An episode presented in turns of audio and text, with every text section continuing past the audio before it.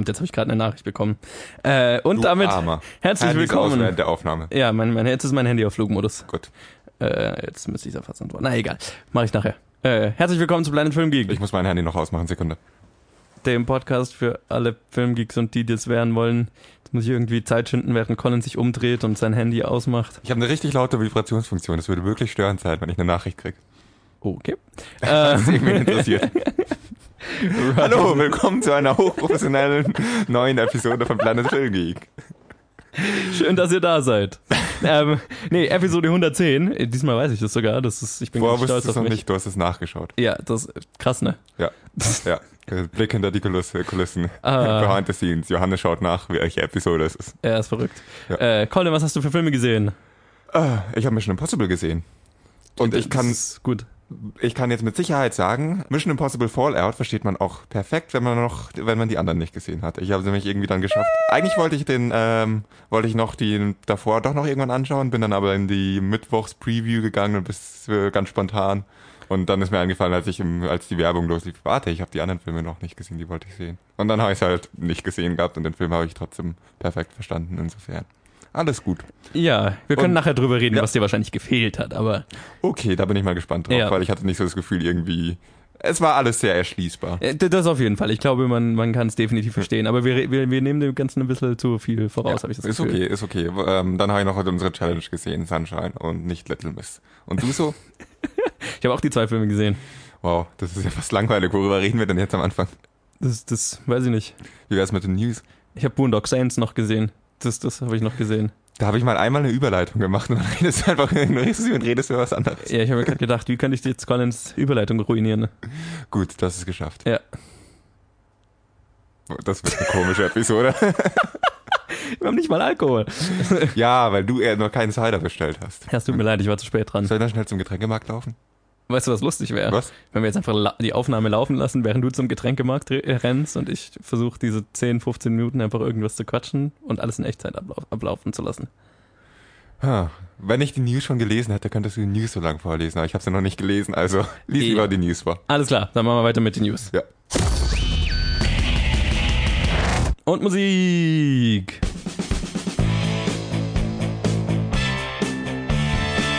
Und wir fangen an mit dem Joe Corrine Phoenix Film und der hat weiteres Casting, nämlich Mark Maron.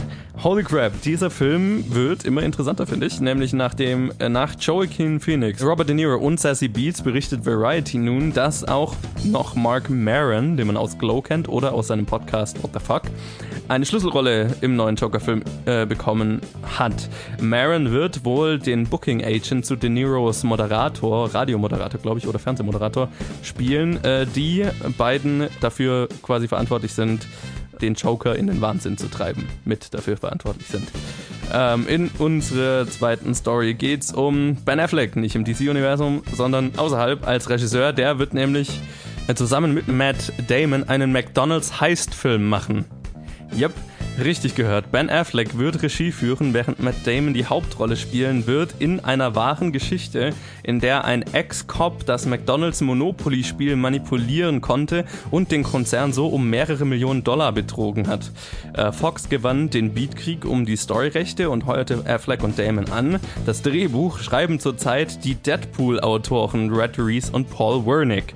Und in unserer äh, dritten News äh, sind wir dann aber im DC-Universum, also nicht im DC-Universum, aber bei DC und Warner Brothers, nämlich nachdem er den Lego Batman-Film sowie Lego Ninjago-Film für Warner Brothers geschrieben hatte, wurde Jared Stern, der Autor, nun vom Studio angeheuert, eine Adaption der Super Pets zu schreiben und Regie zu führen. Bei den Super Pets handelt es sich um die Haustiere der DC-Superhelden, die selbst äh, Superkräfte haben. Sie hatten bereits eigene Comicreihen und eine Cartoon-Serie und soll jetzt ein animierter Film werden, à la The Lego Movie. Und in unserer letzten Story sind wir nach wie vor bei Warner Brothers. Die haben nämlich Andy Serkis' äh, Dschungelbuch-Adaption an Netflix verkauft. Ja, Andy Serkis' Jungle Book-Adaption Mowgli hat eine lange Geschichte hinter sich. Der Film wurde erst um ein paar Jahre verschoben, nachdem Disneys Jungle Book so erfolgreich war und sollte nun im Oktober diesen Jahres in die Kinos kommen, in die Kinos kommen. Doch wie andere Studios zuvor hat Warner Brothers nun den Film laut Deadline an Netflix verkauft.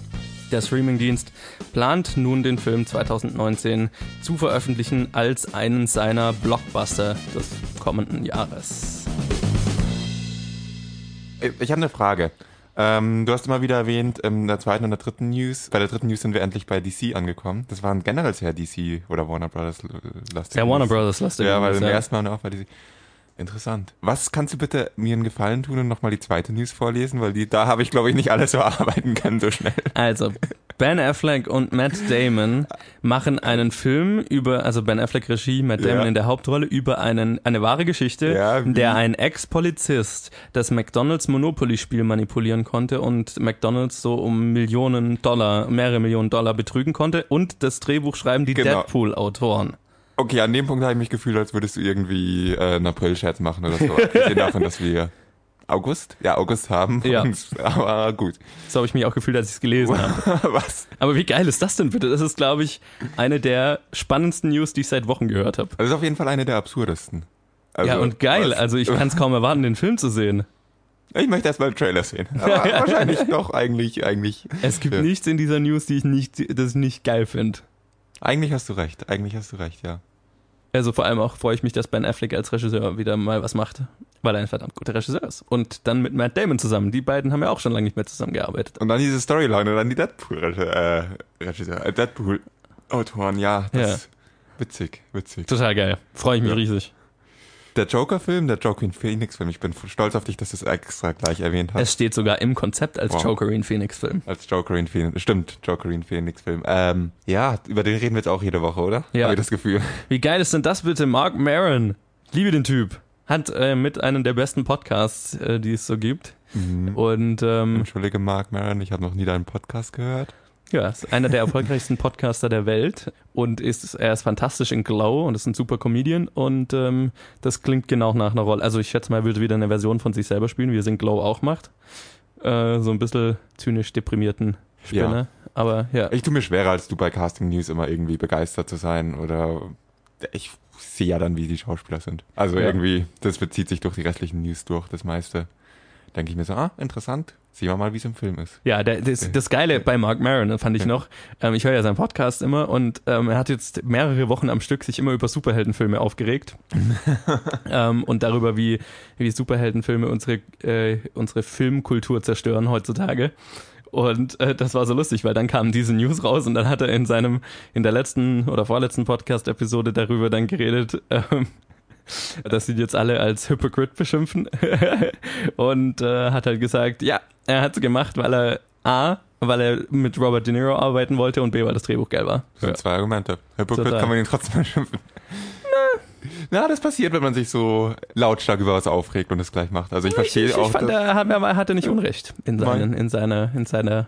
also mir ist es egal, ob er sich drüber aufregt und dann mitspielt, aber ich verstehe durchaus, warum Leute auf die Idee kommen, ihn als Hypocrite zu bezeichnen. Ja, ich glaube, sie haben nicht ganz verstanden, worüber er geredet hat. Aber naja, anyway, das äh, tut hier nichts zur Sache. Ich finde diesen Trend ein bisschen interessant, dass gerade äh, Studios immer mehr Projekte, von denen sie anscheinend nicht überzeugt bin, sind, einfach an Netflix verscherbeln. Also das hat man ja jetzt mit äh, Paramount, äh, die Cloverfield Paradox und Annihilation an Netflix verkauft hatten und nochmal irgendwas, glaube ich. Und jetzt macht Warner Brothers das auch. Wobei ich, glaube ich, in dem Fall finde, dass Netflix damit einen ganz guten Gewinn gelandet hat. Wahrscheinlich. Wenn sie das richtig handhaben, zumindest. Ich weiß es nicht. Ist nicht die Gefahr, die sehr verständliche Gefahr da bei einem breiten Teil des Publikums den Effekt zu erzielen, wie es kam noch gerade ein Dschungelbuch raus. Ich glaube, das ist der Grund, Ja. warum Warner Ja. Bros. das verkauft hat. Also das verstehe ich auch und das ist ein Risiko, aber mei. ich meine, ich habe den Trailer gesehen und es ist definitiv eine Ja. düsterere Adaption, eine erwachsenere Adaption vom Dschungelbuch.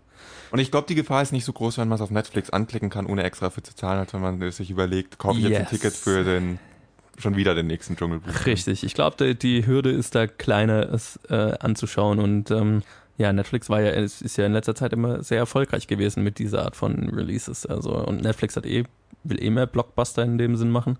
Also, ich meine, ich hätte es super gerne auf, dem, auf, auf einer großen Leinwand gesehen.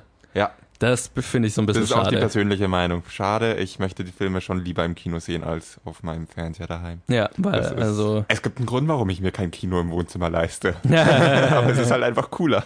ja. Der einzige Grund, dass ich noch kein Kino habe, kein eigenes, ist, dass ich mir das nicht leisten kann momentan. Sonst hätte ich eins. Aber anyway, Wow, okay. ja, also finde ich, finde ich ein bisschen schade, aber ich meine, irgendwie, es ist lustig, weil das ist so eine Win-Win-Situation für Studio und Netflix. Also in allen Szenarien, die es bisher gab. Das Studio macht ja instant Gewinn mit ihrem Film, weil die wissen, sie haben so und so viel ausgegeben und verkaufen den Film an Netflix für ein bisschen mehr. Und der Film macht auf jeden Fall Profit, ohne dass sie riesige Marketingkosten haben. Und Netflix hat einen großen Blockbuster, den sie äh, releasen können, ohne dass sie durch die ganze Produktion gehen müssen damit. Und einfach nur einen großen Batzen Geld, das sie sowieso rumliegen haben, dafür irgendwo hin überweisen Wow. müssen. Und dann haben sie einen fetten Blockbuster, den sie raushauen können und damit riesige Zahlen schreiben können. Also ich, ich verstehe, von, also dieser Trend, der macht total Sinn. Ich finde es halt immer schade, weil zum Beispiel auch Annihilation hätte ich super gerne im Kino gesehen. Ändert nichts dran, dass es einer der besten Filme des Jahres ist, aber Ja, da bin ich voll bei dir, wie gesagt. Ich war ja von, bin ja generell nicht so der Riesenfan von Streamingdiensten, weil einfach Kino eine schönere Erfahrung ist, um Filme anzuschauen. Klar, Insofern, auf Streamingdiensten einen Film zu schauen, ist ganz nett, aber es ist nie dasselbe Gefühl. Und wenn jetzt Filme verkauft werden, bevor sie ins Kino kommen. Und also diese, äh, dieser Kino-Release, der, der für den finde ich schon irgendwie, da hänge ich sehr dran. Und das fände ich sehr schade, wenn der Trend in die Richtung sich noch extremer auswirkt und immer mehr Filme nicht ins Kino kommen. Fände ich schade. Ja, nee, ich auch. Aber ich befürchte, das ist was, was sich gar nicht umkehren lässt, weil Studios ja immer danach einen Weg suchen, ihr, ihr eigenes Risiko zu minimieren. Und das ist ja ungefähr die, die beste Art, einen R Film, den das Studio als riskant einstuft, ähm, instant nicht riskant zu machen. Ja. Ja, Lass uns aber- weniger über Geld reden. Lass uns mehr über Filme reden. Ja, Super Pets. Yo. Ah ja, stimmt, Superpets gab's noch. Hast du eigentlich je was von denen gelesen oder gesehen? Nö. Nee, okay. Never heard dann of sind it. wir auf der gleichen. So tief bin ich dann doch nie eingestiegen. Ja, Ich meine, das ist ja auch, glaube ich, eher so für kleine Kinder. Ja. Also so die Bilder, die ich gesehen habe vom Cartoon und so weiter. Ich find's eine witzige Idee trotzdem. Es ist aber auch so dieses. Es ist, es ist auch sehr bezeichnend für, wie over the top alle Ideen ausgeschöpft werden im Comic-Bereich, die irgendwie existent sind. Klar. Ähm, Ich meine, der Autor macht Sinn. Ja. Weil das ist genau Ja. dem, in Ja. der Gegend, in der er sich bisher bewegt hat. Und ähm, wenn man, also ich war ja ein großer Fan vom Lego Batman-Film und wenn das in die Richtung geht, dann schaue ich mir den auch gern an, auch wenn es wahrscheinlich einfach ein Kinderfilm wird. Ah, aber komm schon, die Haustiere von Superhelden. Ist doch witzig. Ja, nee. Doch. Wenn man es richtig macht, doch. Ja, wenn man es richtig macht, klar. Aber ich meine, so, so mein, mein Interesse daran ist so ungefähr null. Aber bis ich jetzt vielleicht irgendwas sehe, was mich überzeugt. Ja, es kann auch ziemlich in die Hose gehen. Aber ich habe jetzt erstmal Hoffnung, weil, komm schon, Haustiere von Superhelden. Du bist immer noch nicht überzeugt. Ich probier's Nee. nochmal. Haustiere von Superhelden. Wie kann man davon nicht erstmal, wie kann man da erstmal nicht begeistert sein? Das sind Superhelden und sie sind süß Ja. und flauschig. Ich spiele jetzt einen Trainer. Okay. Aber warte, warte, warte. Stell dir mal, warte, jetzt weiß ich nicht, was, was für ein Haustier Batman hat, aber stell dir mal einen Hund vor. Du spielst einen Trainer schon, oder? Verdammt. Wir machen weiter mit der Challenge. Stell dir mal vor, einen Hund, der dann sagt, I'm Bat Dog. Batman hat keinen Hund. Superman hat einen Hund. Warum weiß ich das? Was hat Batman für ein Tier? Ich habe keine Ahnung. I'm Batcat, I'm. Hey, Batcat. Das ist tatsächlich Ja. ziemlich cool. I'm Batcat. Ist doch super. Ja. Okay, Challenge. Oh, okay, ja. Die Challenge diese Woche kam von Sheldon. Danke, Sheldon. Vielen Dank. Und zwar der Film Sunshine und der war unter, der ist unter der Regie von Danny Boyle und ich habe mich total gefreut, dass ich das gelesen habe, weil ich kannte, hatte noch nie von dem Film gehört und wusste nicht, dass Danny Boyle den gemacht hat. Und es wurde noch besser, als ich dann nämlich im Abspann gesehen habe. Er war auch noch geschrieben von Alex Garland. What the fuck? Wie konnte ich, warum habe ich diesen Film noch nie gesehen in meinem Leben? Das ist ungefähr so, ja, ist traumhaft. Ähm, und ja, also Danny Boyle kennt man, ähm, Trainspotting, Slumdog Millionaire und so weiter. Und das Spiel mit auch noch ein ziemlich geiler All-Star-Cast äh, von lauter Leuten, bevor sie richtig bekannt waren, nämlich Killian Murphy, Rose Byrne, Chris Evans, Michelle Yeoh, Benedict Wong ist dabei, also, also ein äh, ziemlich, ziemlich geiler Cast. Cliff Curtis heißt er, glaube ich. Ähm, also ziemlich geiler Cast und äh, der Film handelt von einer Gruppe Wissenschaftler, die auf eine Mission geschickt werden, die sterbende Sonne mit einer nuklearen Bombe wieder in Gang zu bringen, Mit sozusagen. einer Stellar Bomb, nicht mit einer Nuclear Bomb. Sure. Das ist ein Das ganz ist eine große nukleare Unterschied. Bombe. Ja. Also eine Bombe, die ziemlich effektiv ist. Ja, groß.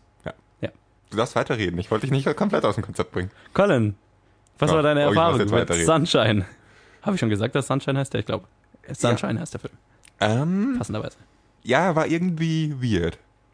Also ich weiß nicht, was ich euch anderes, aber erstmal von einem Science-Fiction-Film namens Sunshine habe ich jetzt nicht so was Weirdes erwartet. Das war dann als der, als es hieß, dass es der Regisseur ist Danny Boyle, war schon ein bisschen logischer, dass dieser Film dezent weird ist. Vor allem in seinen, äh, seiner visuellen Art- Machart fand ich's sehr weirde, aber sehr interessant aussehende Bilder oft. Im Großen und Ganzen müsste ich dazu aber sagen, ich mag Danny Boyle, wenn er seine Weirdness auch in weirden, originellen Stories rauslässt und nicht in einer 0815 Paint by the Numbers Science Fiction äh, Film, wie es schon, ja, also das, das fand ich ein bisschen schade daran, aber irgendwie war für mich immer so der Kontrast zwischen der, zwischen den, der Story und eigentlich allen anderen Elementen des Films, an die alles sehr kreativ rangegangen wurde, aber dann so dieses, dieses grundlegende Konzept, dieses grundlegende, wir fliegen ins Weltall, um mit unserer Mission die Menschheit zu retten und äh, weil die Sonne stirbt, das ist so dieses, das war so ein bisschen ein, irgendwie habe ich mich das so ein bisschen, fand ich die Story ist dem nicht gerecht geworden oder war, war, war verglichen damit herrlich unkreativ. Aber Mai, ich hatte dann schon einigermaßen Spaß mit dem Film. Aber eher so als nüchterner Beobachter und zu sagen, das finde ich interessant, das ist, das finde ich schön kreativ gemacht und nicht so, dass ich jetzt wirklich dann sonderlich tief in der Story drin war oder dann sonderlich viel Spannung empfunden habe. Ich hoffe, es macht irgendwie Sinn, was ich sage. Ich hoffe, man versteht, was ich meine. Versteht man, was ich meine? Ich denke schon. Gut. Wie, wie ging es dir mit dem Film? Ich fand den Film total geil. Ich war richtig, ich war, ich, ich hatte richtig viel Spaß damit. Ja, ich stimme jetzt so, klar, jedes Element dieser Story hat man in irgendeiner Weise schon mal gesehen, aber was ich so lustig fand, war, dass die Story dieses Films so ein Frankenstein aus verschiedenen Science-Fiction-Stories war. Ähm, und, und auch während dem Film sich immer wieder geändert hat, so. Ähm, weil es beginnt so ne, als klassische, wir fliegen irgendwo hin, um die Menschheit zu retten Story. Dann kommt dieser klassische Trope von wir empfangen ein, äh, ein Distress Signal, also ein, ein, na, ein Hilfesignal und sollen wir da hinfliegen. Dann hast du so diesen Aspekt von, von irgendeinem Teil der Crew, der vielleicht wahnsinnig wird und dann hast du doch irgendwann einen Slasher-Film, was irgendwie lustig war. Das fand ich, das fand ich interessant. Und irgendwo ist noch 2001 Odyssey im Weltraum mit drin. Ähm, und zwar aber die Danny Boyle-Version, die so ein bisschen manischer ist und ein bisschen, ähm, keine Ahnung, jumpcuttiger und ein bisschen abgedrehter. Und Also irgendwie 2001 auf Ecstasy. Genau, also statt ruhige, äh, meditative Bilder ist es halt hier durchgeknallt und schnell und verrückt. Und das, das wusste ich sehr zu schätzen. Ähm, hat mich nicht gewundert, dass das auch noch das Drehbuch von Alex Garland ist. Fand ich, fand ich geil, weil von sowohl von Danny Boyle, also es war bei Danny Boyle war es jetzt nicht so ein krass frühes in der Karriere. Das war noch nach 28 Days Later der Film, aber immer noch relativ früh in der Karriere. Und bei Alex Garland auch noch ziemlich früh in der Karriere, Karriere der ja auch 28 Days Later mit Danny Boyle gemacht hat damals.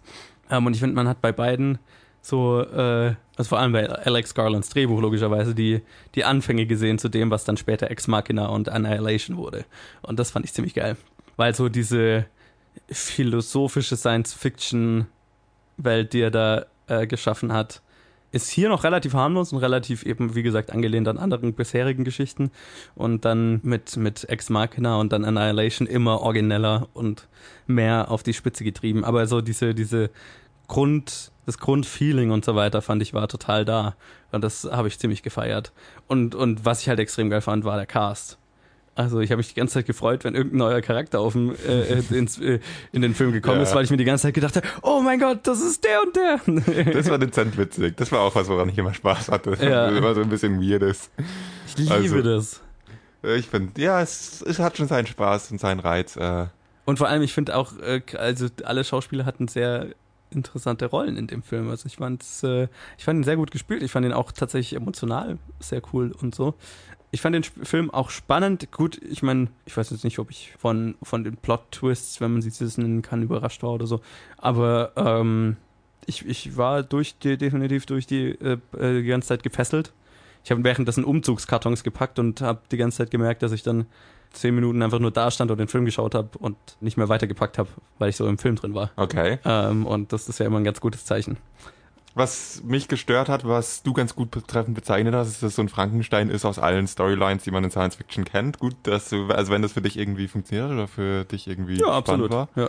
Fair enough. Ich, mich hat eben genau das rausgeschmissen, aber du hast erwähnt, einen Mix aus unterschiedlichen Filmen. 2001 passt das sehr gut. Woran es mich am meisten erinnert hat, ist irgendwie eine Mischung aus 2001 und Darkstar, falls du den Film kennst. Den habe ich nicht gesehen. Ich hätte ist- es so tw- 2001 und 28 Days Later Okay. geschrieben, aber ja. Oder am meisten hat es mich tatsächlich an Darkstar erinnert, nur irgendwie, dass, wenn Darkstar versuchen würde, ernst zu sein. Und das war so ein bisschen, das fand ich auch sehr interessant. Okay. Aber ich weiß nicht, ob das auch nur irgendwie, äh, ich glaube, das lag dann doch hauptsächlich an der Hauptstoryline von wegen, wir fliegen irgendwo hin, um eine Bombe irgendwo reinzujagen in Science Fiction. Ja. Ich habe halt irgendwie mich bei der Story immer so gefühlt, als würde da nicht so wirklich ein Spannungsbogen durchlaufen, sondern wäre das, wie du gesagt hast, so die unterschiedlichsten Elemente und Sequenzen aus unterschiedlichsten äh, schon existenten Plots genommen wurden.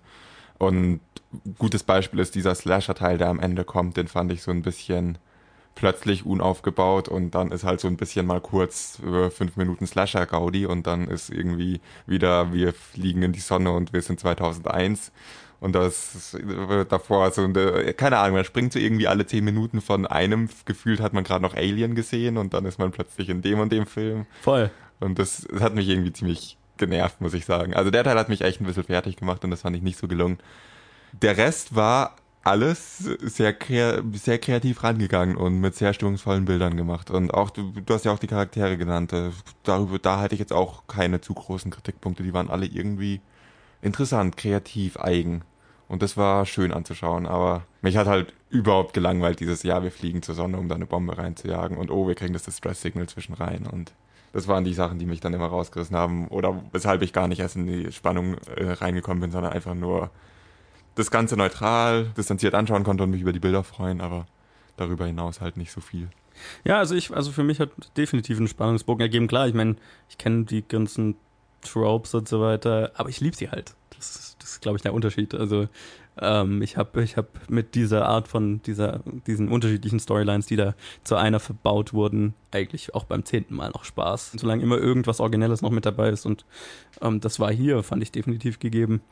Ähm, vor allem die Erzählweise eben. Und äh, ich fand äh, die moralischen Dilemmas, die auch jetzt hier nichts Neues waren, aber äh, finde ich immer wieder interessant, aus unterschiedlichen Die waren echt gut in diesem Film. äh, Sichten beleuchtet zu werden und fand sie auch spannend und habe mitgefiebert und mitgedacht und äh, zum Denken angeregt, äh, bin zum Denken angeregt worden und ähm, also von daher fand ich, dass es als, als Science-Fiction-Film, ähm, dass der Film definitiv für mich alles, alles getroffen hat, was er versucht hat zu machen.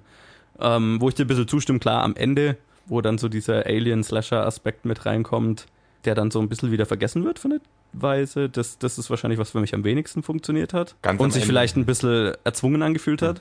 Aber ja, das hat für mich jetzt den Spaßfaktor nicht, nicht wirklich gemindert. Ja, ich weiß nicht. Ein bisschen ernüchternd war das Gefühl schon, weil das, was am, für mich am schlechtesten funktioniert hat, an, der- an Storyline war wahrscheinlich der Slasher-Teil und dann am Ende wirklich das. Am Ende habe ich irgendwie nicht mehr so recht die Orientierung gehabt in dem Film. Ich weiß nicht, ob es dir ähnlich ging. Da habe ich halt nicht mehr so wirklich, bin ich nicht mehr so, habe ich anhand anhand der Bilder mir nicht mehr wirklich erschließen können, was denn jetzt eigentlich passiert. Und Kommt so, drauf an, ab, ab welchem Zeitpunkt du es meinst. Ab einem bestimmten Zeitpunkt ist es Absicht. Ja, ja, das ist mir schon klar. Aber das war so, ähm, was am schlechtesten funktioniert hat für mich am Film war halt gegen Ende und das hat ein relativ ernüchterndes Gefühl hinterlassen. Auch wenn der Film wirklich seine Highlights hat, an die du mich jetzt auch gerade wieder erinnern, erinnern musstest, mehr oder weniger, oder erinnert hast mit den moralischen Dilemmern, die waren echt gut dargestellt in dem Ja. Film. Äh, als äh, wenn sie da in einem anderen Raumschiff drüben sind und die diesen einen Anzug haben, Ja, mit dem, das war ein richtig guter Teil. Also ja, voll. das ist auch was, was man schon ganz oft gesehen hat, aber da war es halt wirklich mal deutlich, also richtig, richtig gut umgesetzt. Und das, das war, das waren die interessantesten Teile am Film. Da gibt es ein paar solche Elemente. Und der eine ist mal mehr, der andere mal weniger gelungen. Dieser ganze As äh, philosophischste Aspekt von dem Ganzen, den fand ich ein bisschen nicht so durch, nicht so durchdacht, oder da ist man nicht so wirklich in die Tiefe gegangen, aber so diese zwischenmenschlichen moralischen Dilemmas zwischen der Crew, die fand ich eigentlich ziemlich gut. Ja, absolut. Aber ja, ich, wie gesagt, ich war halt da immer ein bisschen distanzierter Beobachter und ist mir deswegen auch nicht so nahe gegangen, wie es wahrscheinlich mit einer Story, die mir mehr, mehr ja, die mir besser gefallen hätte, der, der Fall gewesen wäre. Da wären diese moralischen Dilemmas dann wirklich ziemlich vernichtend gewesen. Ja. So ging es dir dann wahrscheinlich damit. Ja, ja, auf jeden Fall. Also ich hatte, wie gesagt, ich, ich äh, habe mich sehr gefreut, den Film wirklich entdecken zu können, weil ich noch nie davon gehört hatte, den überhaupt nicht auf dem Schirm hatte. Und sowas liebe ich, wenn ich von Leuten, die ich eh schon mag, ein Werk finde, das ich von dem ich, das für mich komplett neu ist. Das, das war der Aspekt, glaube ich, der mir noch am, den ich richtig gefeiert habe. Außer dass du es nicht entdeckt hast, sondern jemand dir gesagt hat, schau es an. Ja, es für mich entdeckt ja. wurde, es mir offenbart ja. wurde. Also, oh, jetzt wird's poetisch, es ja, wurde dir offenbart. Total. Also das, das fand ich total geil. Deswegen Sheldon, ein riesiges Dankeschön. Das hat sich wirklich gelohnt. Ja, danke Sheldon, war nett. nee, war echt ziemlich war cool anzuschauen. Also ich, man kann es nur nochmal betonen, die Bilder waren echt schön anzuschauen.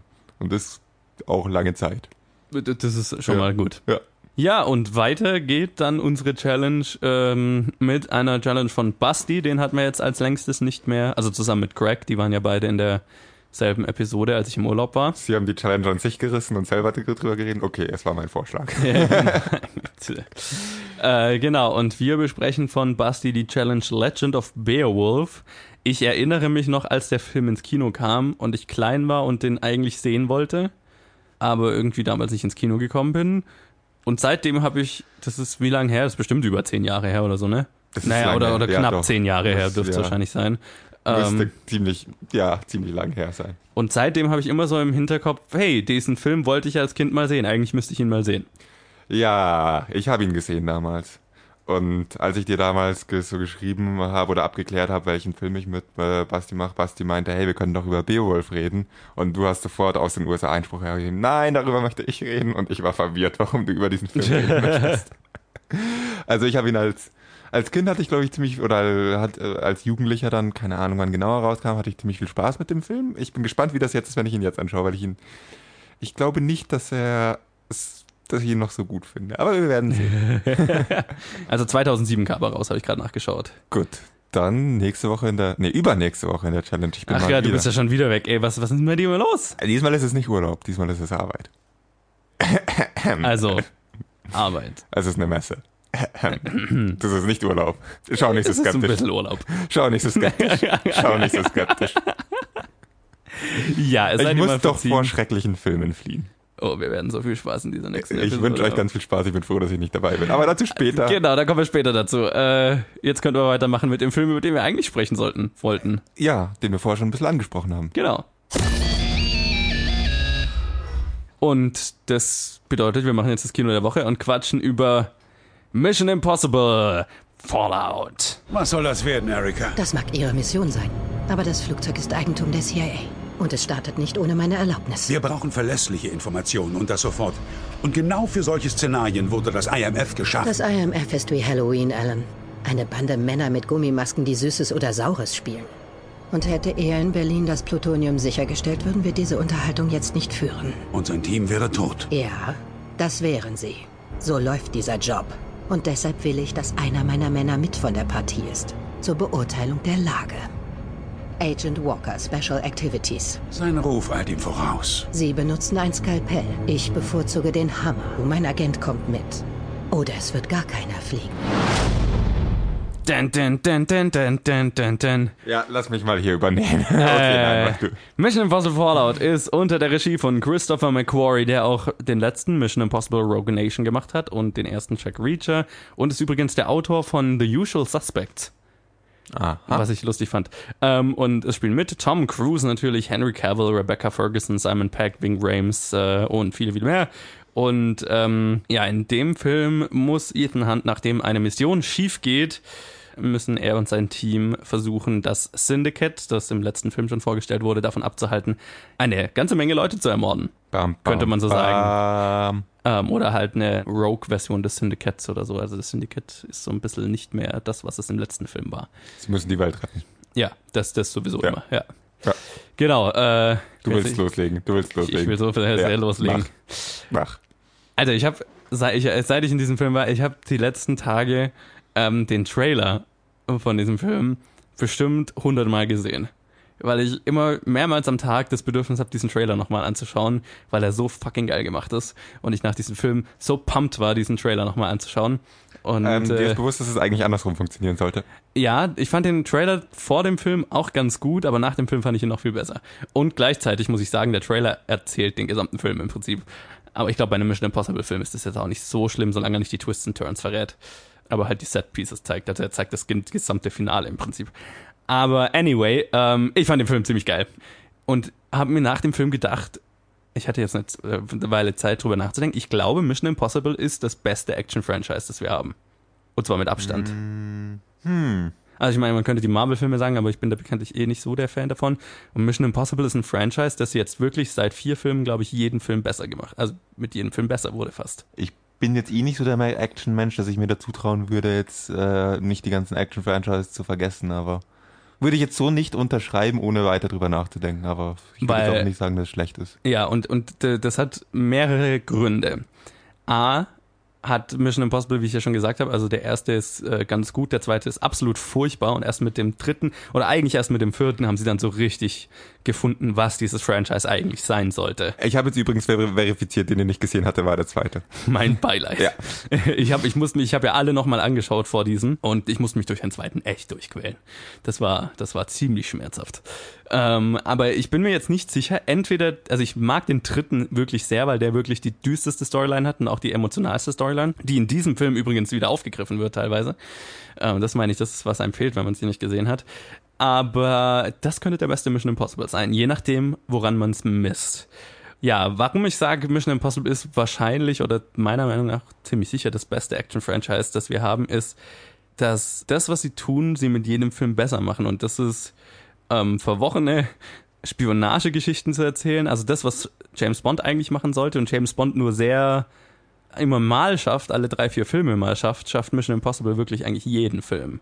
Und das ist, finde ich, sehr beeindruckend, nämlich halt äh, eine interessante, spannende Spionagestory zu erzählen, die irgendwo auch noch einen emotionalen Kern hat, aber das ist jetzt nicht so wichtig in so einem Franchise. Ähm, und aber vor allem halt fucking atemberaubende Actionsequenzen zu inszenieren.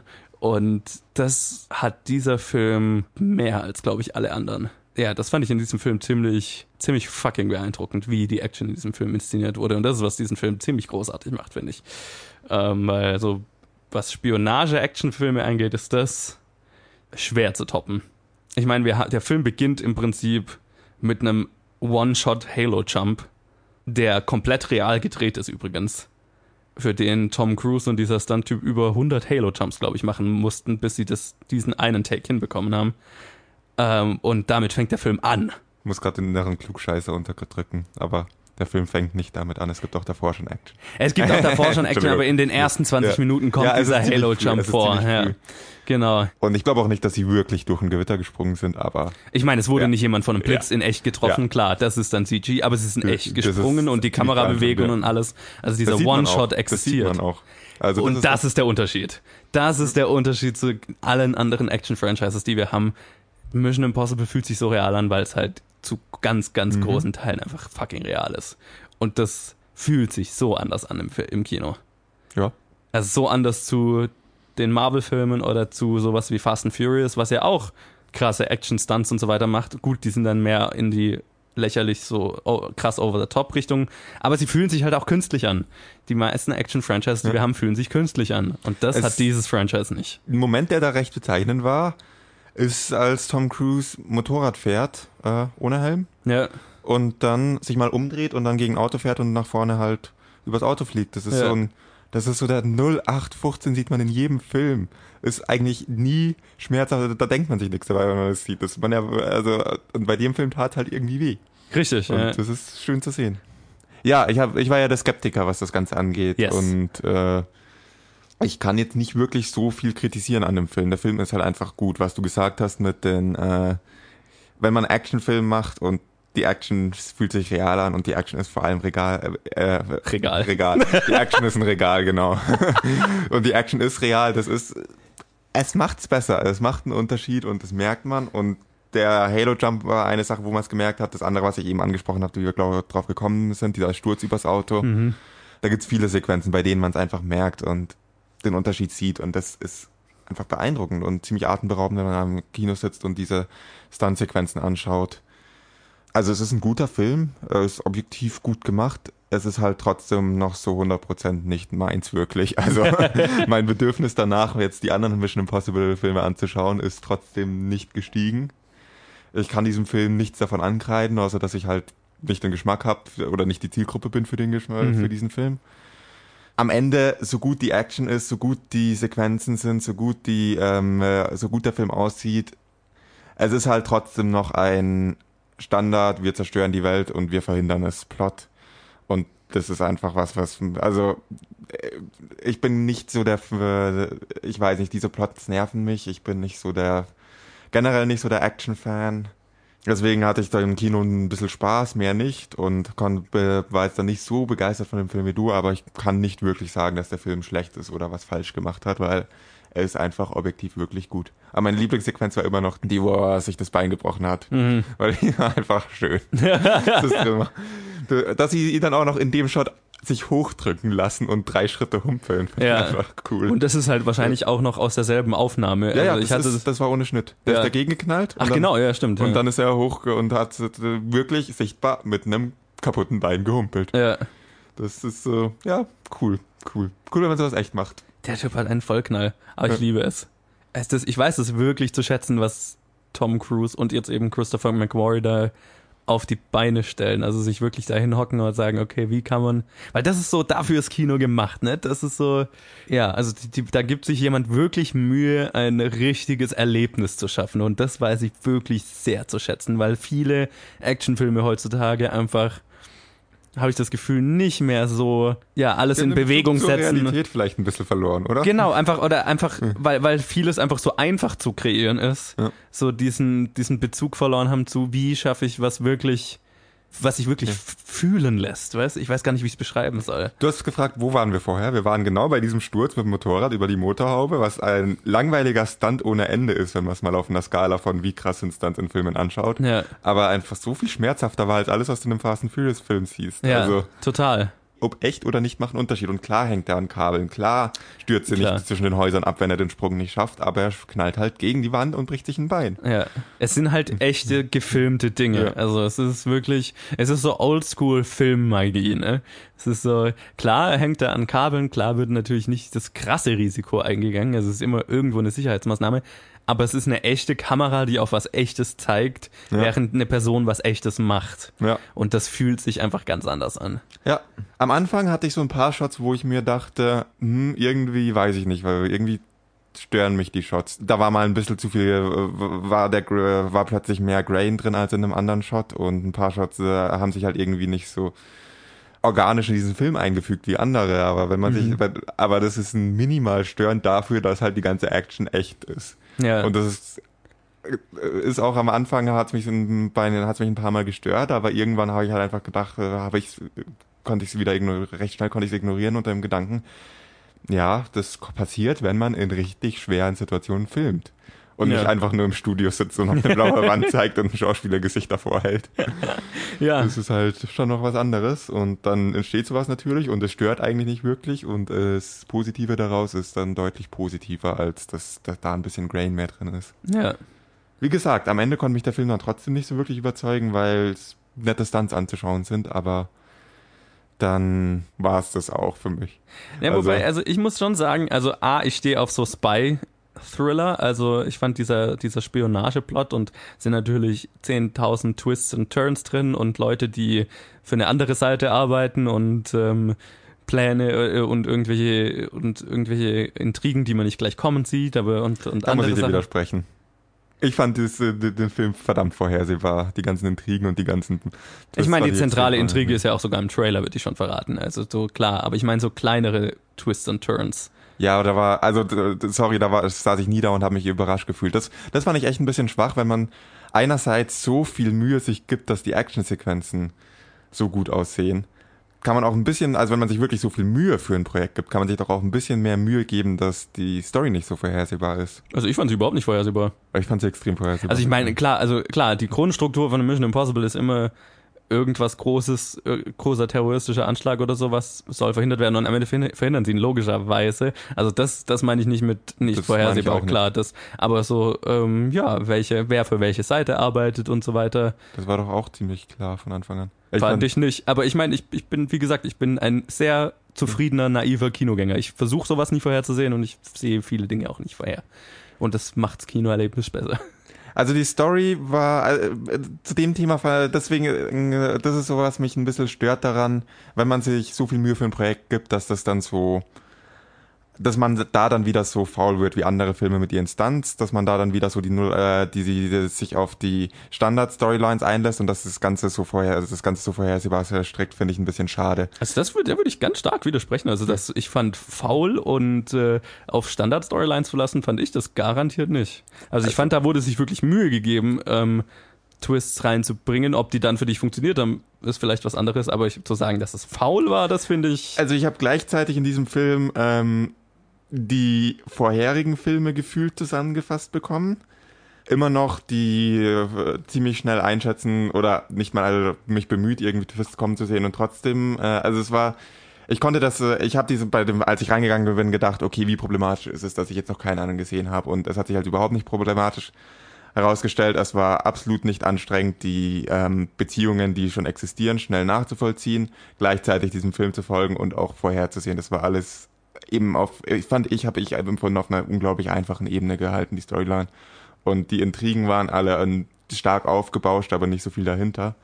Mai, das macht den Film jetzt nicht schlecht. Das ähm, gibt trotzdem noch wahnsinnig gute Action-Szenen her, aber die einzelnen Plot-Twists, die waren da alle so zwei Szenen vorher erkennbar, ähm, die kleineren, die halt zwei Szenen vorher aufgebaut wurden. Und immer an dem Punkt, an dem Plot-Twist angefangen wurde aufzubauen, war auch schon klar, okay, wie, wie sich das Ganze, äh, wie sich das Ganze am Ende auswirken wird. Das fand ich ein bisschen schade daran. Also fand ich nicht. Ähm, ich, war, ich war immer wieder überrascht in diesem Film und das hat sehr viel Spaß gemacht. Und ähm, ich glaube, was dir wirklich gefehlt hat, wenn du die anderen nicht gesehen hast, war, es gab eine Storyline in dem Film, die ich überraschend emotional war, von der ich richtig emotional ergriffen war teilweise.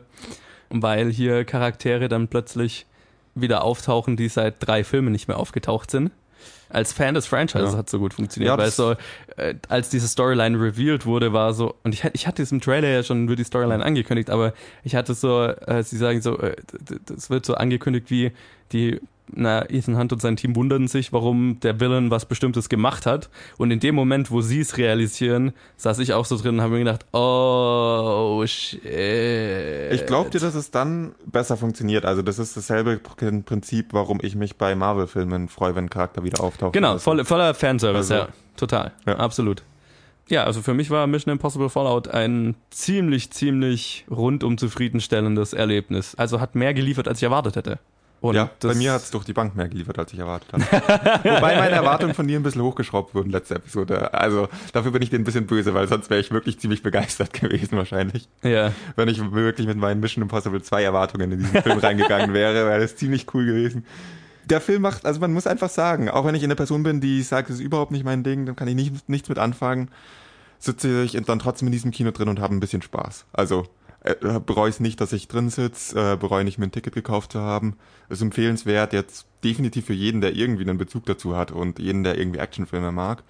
Und für selbst für die Leute, die jetzt nicht so diesen Bezug dazu haben und gefragt und irgendwie von einem, von irgendwie mal wieder in so einen dämlichen Actionfilm mitgeschleppt werden.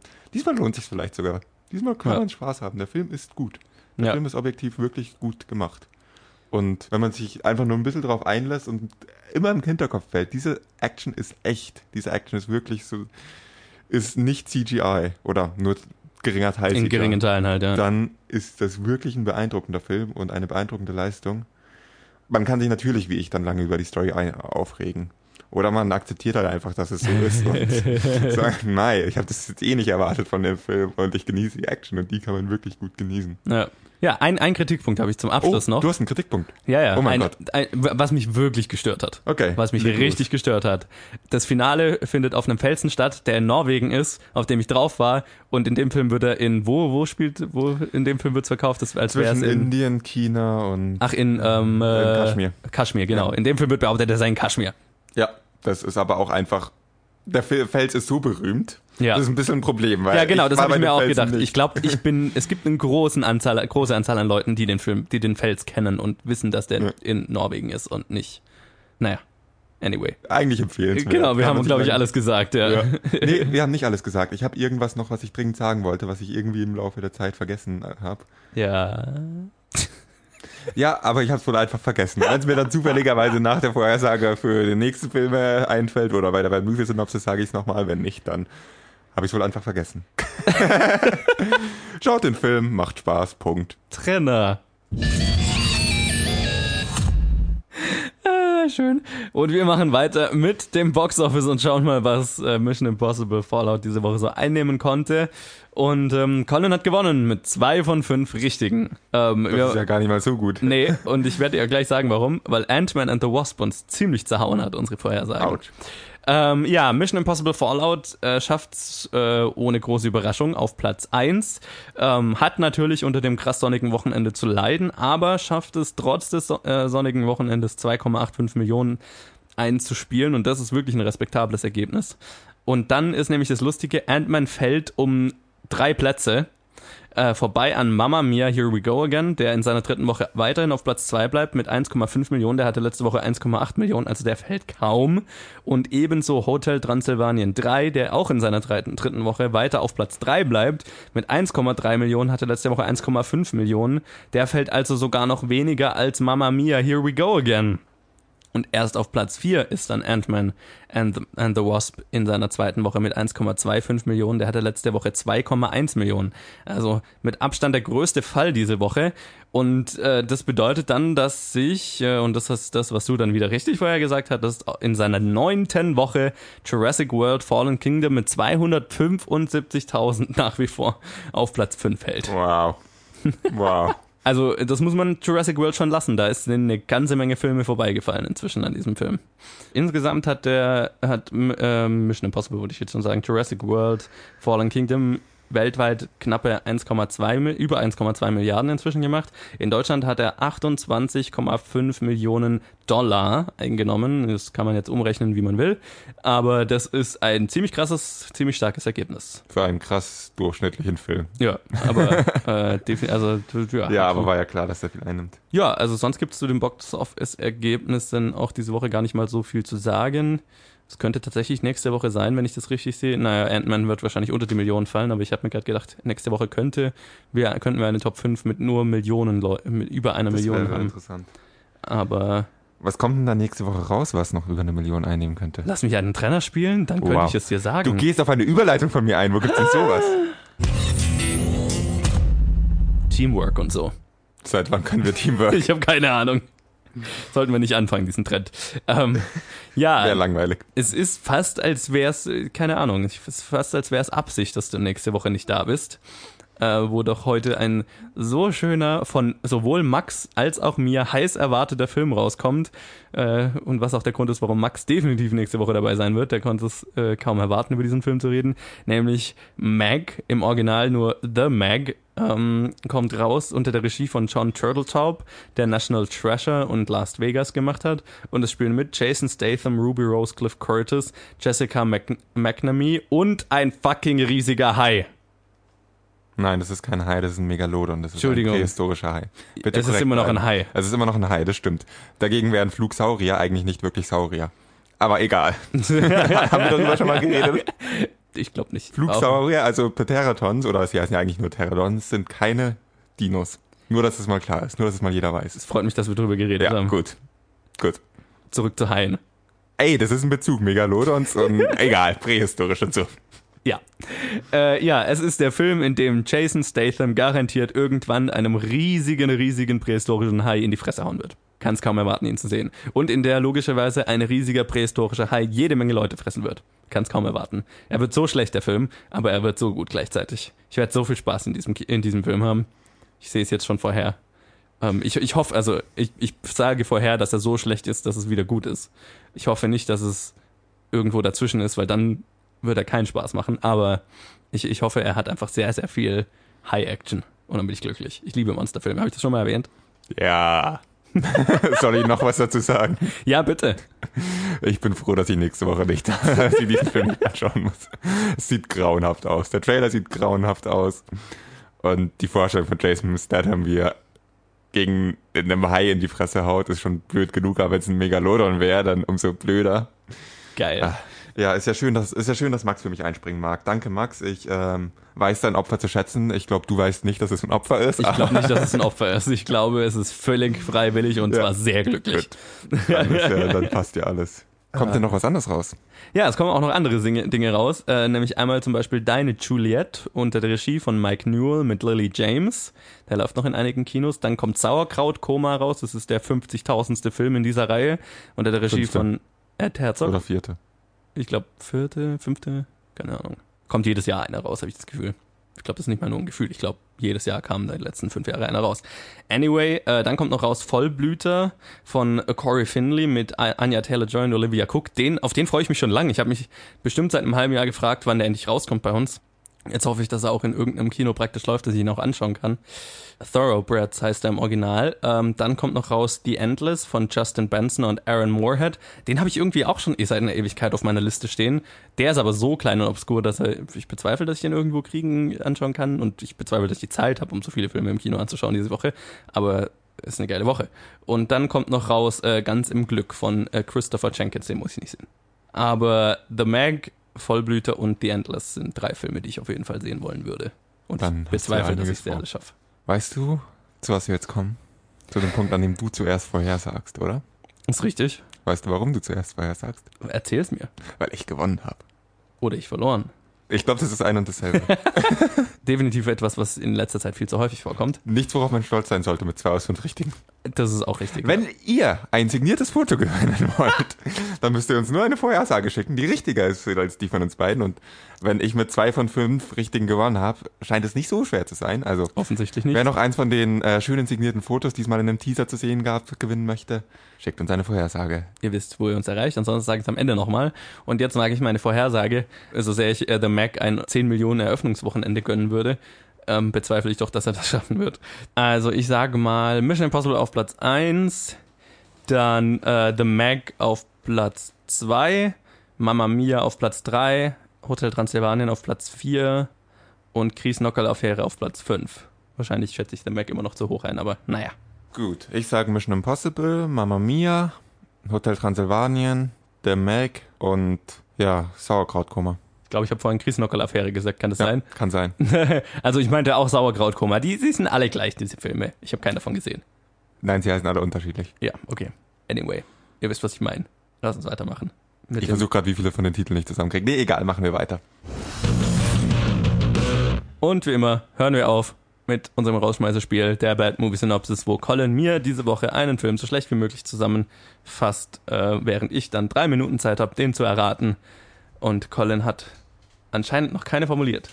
Also, nachdem ein Protagonist für seinen Job viele Türen überwinden musste, wird er befördert. Doch nach der Beförderung sieht er sich mit ganz anderen Herausforderungen konfrontiert. Monsters Inc. Nein. Witzig. Witzig. Ja, ich, ich, ich habe gerade irgendwie, also mein, redest du von tatsächlichen Türen? Ja. Ähm, ist er irgendwie Salesman oder so? Nein. Also muss er an viele Türen klopfen. Nein. Ähm, okay, ist es ein animierter Film? Nein. Ähm, ein Live-Action-Film nach 2000 rausgekommen? Ja. Nach 2010? Nein. Okay, also zu, in den Anfang der 2000 irgendwann. Ähm, ist es ein Actionfilm? Nein. Eine Komödie? Ja. Okay, nochmal bitte vorlesen. Nachdem ein Protagonist für seinen Job viele Türen überwinden musste, wird er befördert. Doch nach der Beförderung sieht er sich mit ganz neuen Hindernissen konfrontiert. Being John Malkovich. Nein. Ähm, ähm, okay, ähm, es ist eine Komödie. Spielt Bill Murray mit? Nein. Okay, ähm. Eine Minute. Ein amerikanischer Film? Ja. Auch in, spielt auch in Amerika? Unter anderem? Unter anderem? Ja. Spielt auch sonst wo auf der Welt? Ja. Okay, also der Typ reist? Ja. Okay, ähm, auch beruflich? Ja. Ähm, was, er wird befördert, weil er viele Türen, durch viele Türen durch muss? Ähm, äh, muss der irgendwie Tür, Schlösser knacken oder so? Nein. Wie viele Türen Eineinhalb durch muss? Minuten. D- Durch tatsächliche Türen durch. Durch tatsächliche Türen. Die- Sind die Türen an normalen Häusern? Nein. An Bürogebäuden? Nein. Ähm, also die Türen sind nicht an einem Gebäude dran. Definiere an einem, doch, sie sind an einem, sie sind Teil eines Gebäudes. Aber ist es ein Gebäude, das genutzt wird, außer dass durch Türen gegangen wird? Also, es ist, Ja. testet er Türen oder so? Nein. Okay, ich kenne keinen Film, in dem er Türen testet. Ähm, okay, und nochmal, also er wird befördert und dann? Und dann sieht er sich mit ganz anderen Hindernissen konfrontiert. Ich wollte nur nicht, dass du sofort darauf kommst, dass es echte Türen sind. Ich bin verwirrt. Äh, Ich wollte es ein bisschen schwerer machen. Und ja, er sieht sich dann mit ganz neuen Hindernissen konfrontiert. Also, dann läuft er nicht mehr so viel durch Türen. sondern mit menschlichen Hindernissen. Ganz anderen Hindernissen. Menschliche Hindernisse. Unter anderem, ja. Okay. Äh, ähm, muss er Tür, Türen eintreten? Nein, Muss er. ge- noch 30 Sekunden. Ich kapier's nicht. Nachdem ein Protagonist für seinen Job viele Türen überwinden musste, wird er befördert. Doch, er, der Beförderung, geht er durch Türen durch? Ja. Wird er, hm. Hä? doch nach der Aber Beförderung wie sieht muss er sie dann überwinden? Muss er sie knacken? Nein. Aber dann macht er sie ja nur auf. Dann muss er sie ja nicht überwinden. 10, 9, Ist es Science Fiction Acht. irgendwas? nein, 7, Dann habe ich 6, keine Ahnung. 5, 4, 3, Nee. 2, 1. Get smart. Boah, ich habe den einmal gesehen, als der rauskam. Wie, was hat denn der mit Türen zu tun? Deren Zentrale, also das war ja auch früher Du meinst Serie. den. dieser Gang mit den ganz vielen Türen, wo, wo er immer durch muss. Die haben ja ihr Underground Layers oder halt ihre Ge- Geheimdings. Und da muss, äh, geht er halt durch eine Reihe von ganz vielen unterschiedlich automatisch auf und zugehenden Türen in unterschiedlichen Mustern, wo immer wieder welche hängen bleiben und. Ja, jetzt, wo du mir das YouTube-Video erzählst, ich erinnere mich an die Szene, ja. Gut, dass du dich jetzt wenigstens dran erinnerst. Ja. Und The Rock war in der Film. Ich, hab, ich erinnere mich, ich habe den einmal auf DVD, auf DVD gesehen, glaube ich, als der damals rauskam auf DVD. Und ich erinnere mich absolut an nichts. Schau ihn an, witziger Film. Okay, ich, ist der wirklich gut? Der Okay, ist wirklich gut. okay, gut. Schau den Film nochmal. Okay. Dann mache ich die Synopsis nochmal und dann kommst du vielleicht drauf. Alles klar, so Gut, machen wir das. Gut. So, das war's. Ja, tschüss. Lass mal, lass mal fertig machen. Ach ja, so. stimmt, da haben wir ein ganzes Segment dafür. Und zwar dieses Segment, wo ich dann sage, schön, dass ihr dabei wart und ich hoffe, es hat euch gefallen und ihr hört dann nächste Woche wieder rein, wenn es wieder heißt, nee, wenn, nicht wenn es wieder heißt, sondern wenn es heißt äh, Open Wide oder bis bald. Ich liebe die Marketingkampagne von The Mac mit den ganzen Ach Puns so. auf den Plakaten. Oh. oh. ich dachte gerade an Play School, als du gesagt hast Open. Oh, okay. Ja. Anyway. Ja, also, äh, genau, äh, wie immer, wenn es euch gefallen hat, dann lasst uns doch mal eine Bewertung und ein Review da, wo ihr uns hört. Und ähm, schreibt uns auf Facebook und Twitter, wenn ihr Challenges für uns habt und äh, wenn ihr andere Meinungen zu den Filmen habt. Und wie gesagt, wenn ihr eine Box-Office-Vorhersage machen wollt, Und signierte Fotos gewinnen wollt. richtig, dann tut das. Und äh, wenn es alles tut, dann hören wir uns nächste Woche wieder. Bis dann. Ich wünsche euch ganz viel Spaß mit The Mac. Ich wünsche euch Zuhörern ganz viel Spaß mit dem Review von The Mac. Ich komme dann wieder, wenn hoffentlich ein guter Film im Kino ist. Tschüss.